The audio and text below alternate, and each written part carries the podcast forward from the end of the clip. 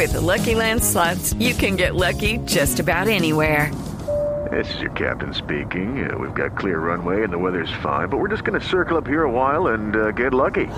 No, no, nothing like that. It's just these cash prizes add up quick. So I suggest you sit back, keep your tray table upright, and start getting lucky. Play for free at LuckyLandSlots.com. Are you feeling lucky? No purchase necessary. Void where prohibited by law. 18 plus terms and conditions apply. See website for details. Nos atiende a esta hora desde los Estados Unidos Michael Shifter, que es presidente del centro de pensamiento más importante de esta zona del mundo, por lo menos eh, de los más influyentes, como es el diálogo interamericano. Señor Shifter, gracias por estar con nosotros. Bienvenido a Blue Radio. Muchas gracias a usted. Le agradezco mucho la invitación. Eh, gracias por atendernos. Eh, ¿Cuál es el análisis que se puede hacer hacia el futuro? Porque ya se ha ido el presidente Obama y de hecho termina ahora su visita a Argentina. ¿Cómo se puede leer lo que ha sucedido, esa visita histórica a Cuba, por primera vez un presidente estadounidense en 88 años llegando a la isla? Bueno, yo creo que eh, lo que más llama la atención, por lo menos eh, mirándolo desde afuera, es el discurso que le dio en el teatro el Gran Teatro, eh, que creo que fui, fue muy claro, muy contundente eh, sobre el tema de democracia y derechos humanos. Eh, creo que esto no está, los cubanos no están acostumbrados mucho a escuchar ese discurso dentro de su país y todo, toda la sociedad cubana tenía acceso a las palabras del presidente y también él encontró con los disidentes también en la isla. Entonces, hay un claro mensaje que él quería comunicar, que ya la Guerra Fría se terminó, estamos superando eh, eh, esas eh, políticas que realmente fueron contraproducentes, estamos mirando adelante, pero hay que reconocer que hay diferencias y que nosotros tenemos nuestro sistema, los cubanos tienen lo suyo, cada sociedad tiene que definir su camino, eh, pero él hizo un argumento creo que muy muy poderoso en favor eh, de los valores de democracia y derechos humanos. Yo creo que esto eh, no cambia Cuba, obviamente Cuba va a seguir siendo Cuba, no va a cambiar su sistema en un modelo, pero yo creo que influye en el ambiente y puede crear una dinámica positiva a la larga. El presidente Obama fue muy claro en señalar que esta visita significa el fin de la Guerra Fría, ya el cierre de esa etapa en la historia en la que el mundo se percibía como bipolar entre los países capitalistas y los países comunistas, la época de la cortina de hierro, la época de la crisis de los misiles, de el dedo que amenazaba con apretar el botón de las armas nucleares. Todo eso con esta visita queda completamente atrás. Pero hacia el futuro, esa parte que dice el presidente Obama cómo la puede llevar a cabo el pueblo cubano, esa parte de que desde los mismos cubanos deben venir los cambios. Y se lo pregunto porque no es sencillo en un país en el que todavía las libertades son bastante restringidas. Bueno, e, es, cierto, y yo creo que eh, la política anterior de Estados Unidos de tratar de, con la fuerza, imponer eh, otro sistema y cambiar régimen, eh, solo ayudó a fortalecer ese régimen se tenía el, el, el, efecto opuesto o lo que, lo que buscaba. Entonces, eh, presidente Obama en todo su planteamiento de política exterior reconoce los límites eh, de los Estados Unidos en cambiar otros países y también es respetuoso de otros países, aunque reconociendo diferencias. Entonces, lo que él puede hacer es tratar de primero eh, salir de, para que Estados Unidos no es un tema en Cuba, que ha sido un tema por más de 50 años. Eh, yo creo que ha sido utilizado para justificar eh, un sistema autoritario en Cuba. Ya el, el, gobierno ya, ya no tiene esto.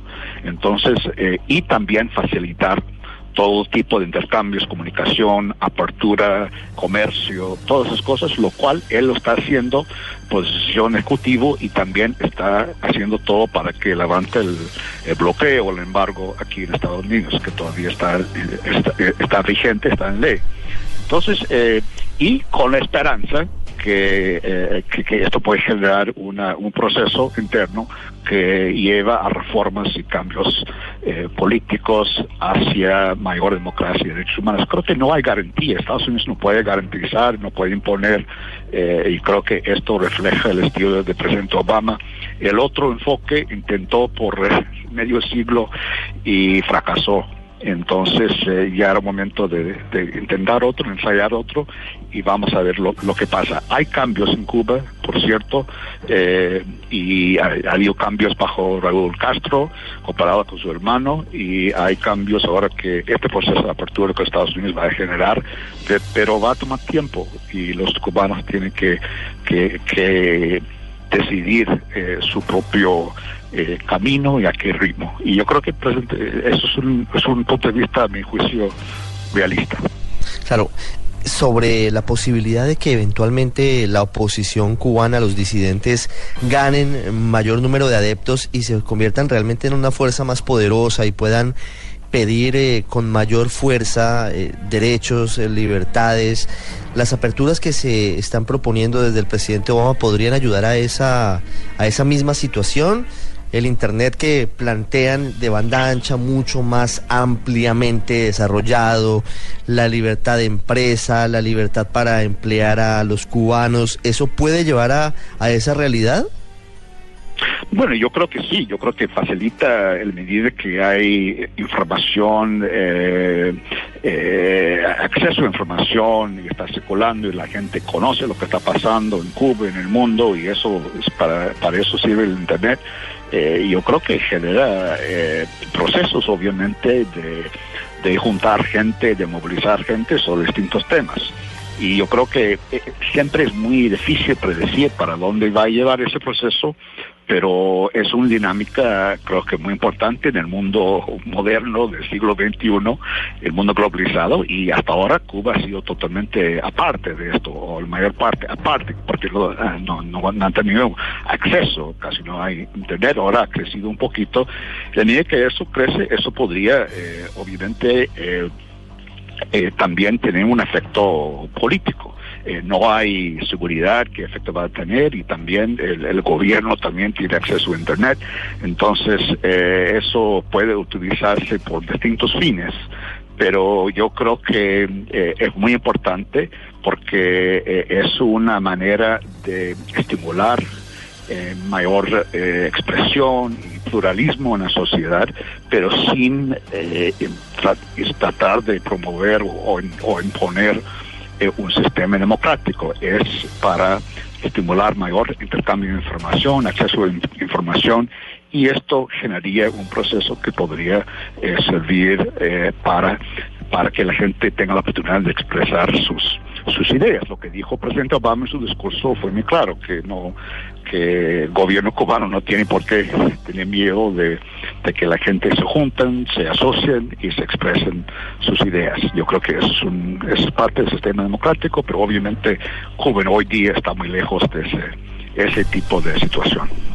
El presidente Obama se reunió con un grupo de líderes disidentes, Berta Soler de las Damas de Blanco, Guillermo Fariñas, Elizardo Salazar, varios de ellos en la Embajada de Estados Unidos aquí en La Habana y de ellos recibió el listado de los presos políticos. Pero hablando de ese asunto que es uno de los más delicados, los derechos humanos y las libertades aquí en, Cuba, eh, se le ha criticado al presidente Obama desde algunos sectores que haya, según ellos, sido tan blando en sus discursos frente a esa realidad. Y de todas maneras, por ejemplo, en el Palacio de la Revolución, el presidente Castro se molestó con un par de reporteros que se desplazaban con el presidente Obama en su avión porque le preguntaron por derechos humanos y presos políticos. ¿Usted comparte esa opinión de que el presidente Obama fue muy blando al hablar de petición de libertades a los eh, opositores disidentes cuando estaba con Raúl Castro? Bueno, yo, yo, yo no comparto eso y sobre todo yo creo que él está conociendo la manera que el estilo de presidente Obama, él estaba eh, guardando, esperando para mandar su mensaje muy contundente para su discurso en el, teatro. Eh, yo creo que para mí esto ha sido el, momento clave de su visita y yo creo que no, no dejó ninguna ambigüedad. Eh, dónde está su compromiso, su convicción en favor de derechos humanos y también dirigió su mensaje al presidente Castro, que estaba sentado ahí. Entonces, eh, yo creo que él, él o sea, yo creo que hay que buscar, el presidente Obama es así, hay que buscar el, equilibrio, el balance, usted no puede llegar ahí y empezar a, a, criticar duramente el gobierno que te ha invitado, que es el eh, antifitrón, ahí eh, porque, porque no funciona, porque la reacción sería este, totalmente contraproducente. Creo que eh, el presidente Obama es un pragmático y él reconoce que hay que mostrar respeto para el, gobierno, pero también eh, dejar muy claro y reafirmar ciertos principios. Y creo que él, él logró la fórmula adecuada, la combinación de ambas cosas y si él hubiera eh, llegado con ese tratar de tener eh, retórica muy dura, siempre criticando al gobierno, eh, yo creo que hubiera tenido un efecto contrario. Entonces yo yo yo creo que lo hizo bien y, y, su discurso en ese sentido me, pareció desde el punto de vista de derechos humanos eh, impecable. Señor Shifter, eh, el presidente Obama insistió una y otra vez que este era el fin de la Guerra Fría, pero le pregunto, Estados Unidos, Europa, Rusia, China, están blindados, estamos blindados ante la posibilidad de que resurjan ese tipo de políticas? Se lo pregunto porque, entre otras cosas, eh, en Estados Unidos, y usted y todos lo sabemos, hay un nombre que comienza a surgir con mucha fuerza en los republicanos para ser eventualmente candidato presidencial que es Donald Trump y también se escuchan vientos de, mucha radicalización en Europa, sobre todo contra los inmigrantes. Esa política que intentaba tumbar gobiernos infiltrando algunos espías o intentando asesinatos o promoviendo otro tipo de, acciones no legales, eh, ¿pasó o cree usted que estamos en riesgo de que vuelvan eventualmente? Bueno, lo que hemos aprendido en los últimos 25 eh, años es que eh, no hay fin de historia, ¿no? Que las cosas eh, siempre pueden volver, no hay nada irreversible. y yo creo que eso aplica a todos los, todas las sociedades en, el mundo.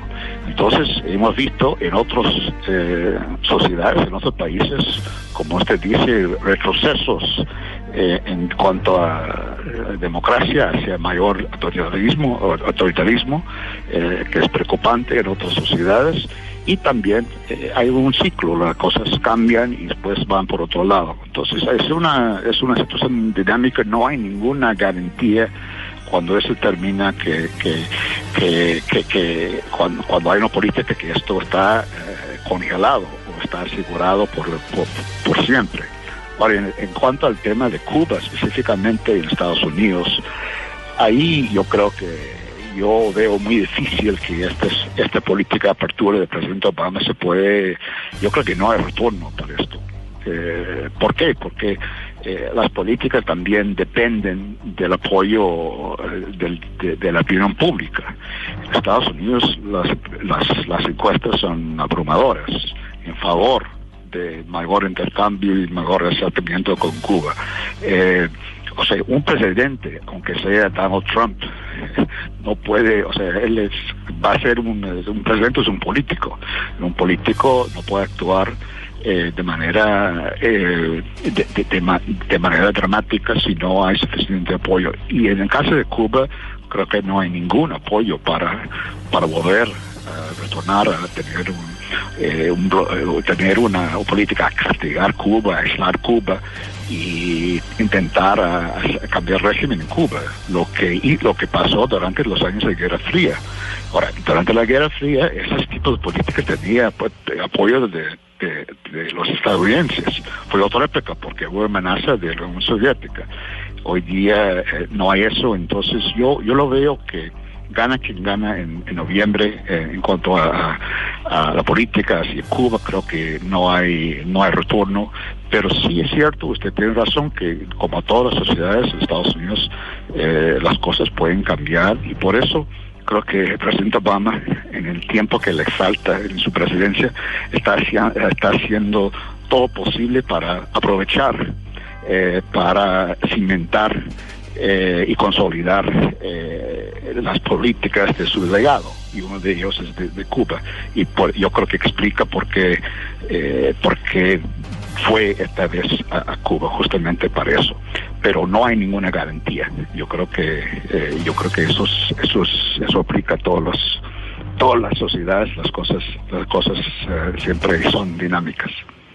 En una jugada a varias bandas, señor Shifter, Colombia termina también eh, en medio de, esta cantidad de movidas geopolíticas por eh, la posibilidad de que de alguna forma el presidente Santos haya tenido participación directa o indirecta como el Vaticano en los acercamientos muy silenciosos entre Washington y La Habana antes de aquel diciembre de 2014 cuando se anuncia la paulatina normalización de relaciones.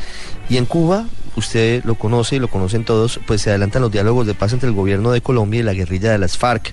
Y de manera paralela, eh, el presidente Obama visitando Cuba tuvo a su secretario de Estado en una reunión, primero con el gobierno colombiano y luego con las FARC aquí en La Habana, invirtió cerca de cinco horas de su agenda el señor Kerry para hablar y pensar y mirar de qué manera van los diálogos eh, eh, de paz entre el gobierno colombiano y la guerrilla de las FARC. ¿Eso qué significa? Eso también formaría parte del legado del presidente Obama. Muestra la importancia que le da a su administración a tener, eh, digamos, antes de que se acabe su gobierno, también la paz firmada en Colombia. Bueno, yo creo que también eh, se une ambos temas, el tema de paz en Colombia con la apertura con Cuba, es que ambos también son producto de la Guerra Fría. O sea, la FARC que este surgió en los años de la Guerra Fría, en el año 64, y empezó así. Eh, y vínculos con el Partido Comunista y todo eso. Entonces yo creo que ese tipo de, de, eh, conflictos armados eh, tiene su origen en la Guerra Fría y creo que sí, presidente Obama le gustaría eh, también eh, dejar la presidencia con ya la paz firmado y apoyando, respaldando el esfuerzo del presidente Santos. Yo creo que esto es algo que es que es importante para su legado. Obviamente no es eh, no es igual a, Cuba, que ha sido una política realmente que dependió de Estados Unidos. Yo creo que Estados Unidos está apoyando Colombia y le gustaría que que, el gobierno eh, tenga éxito en buscar un, acuerdo y por eso el secretario de Estado fue para mostrar su apoyo y tratar de, de, convencer eh, las FARC para, para, para, firmar un acuerdo. Yo creo que, y esto es algo importante porque eso sería también eh, terminar con el último conflicto armado en el hemisferio eh, y, con, con relación con la Guerra Fría como, como era de Cuba. Creo que es parte de la, del, del marco de rendimiento eh, del presidente Obama, pero obviamente eh, depende mucho de, de, las negociaciones entre el gobierno colombiano y las FARC. Y esto es muy difícil eh, predecir con mucha seguridad cómo, cómo y, y, cuándo va a terminar, pero la esperanza es que se puede llegar a un acuerdo pronto. Desde los Estados Unidos, Michael Shifter, presidente del Diálogo Interamericano, compartiendo con los oyentes de Blue Radio dos temas que terminaron entrelazados el fin de la Guerra Fría y de ese bloqueo, en teoría todavía el bloqueo existe, falta que el Congreso estadounidense autorice levantarlo, pero digamos que el bloqueo en cuanto a en cuanto a la distancia que había entre ambas naciones, entre Estados Unidos y Cuba, que ha llegado a su fin con esta visita, y también la posibilidad de que acabe otro pedacito de Guerra Fría que nos queda en nuestro continente con el conflicto armado en Colombia entre el gobierno colombiano y la guerrilla de las FARC. Señor Shifter, muchas gracias por estos minutos para Blue Radio de Colombia. Con gran gusto. Muchas gracias a usted.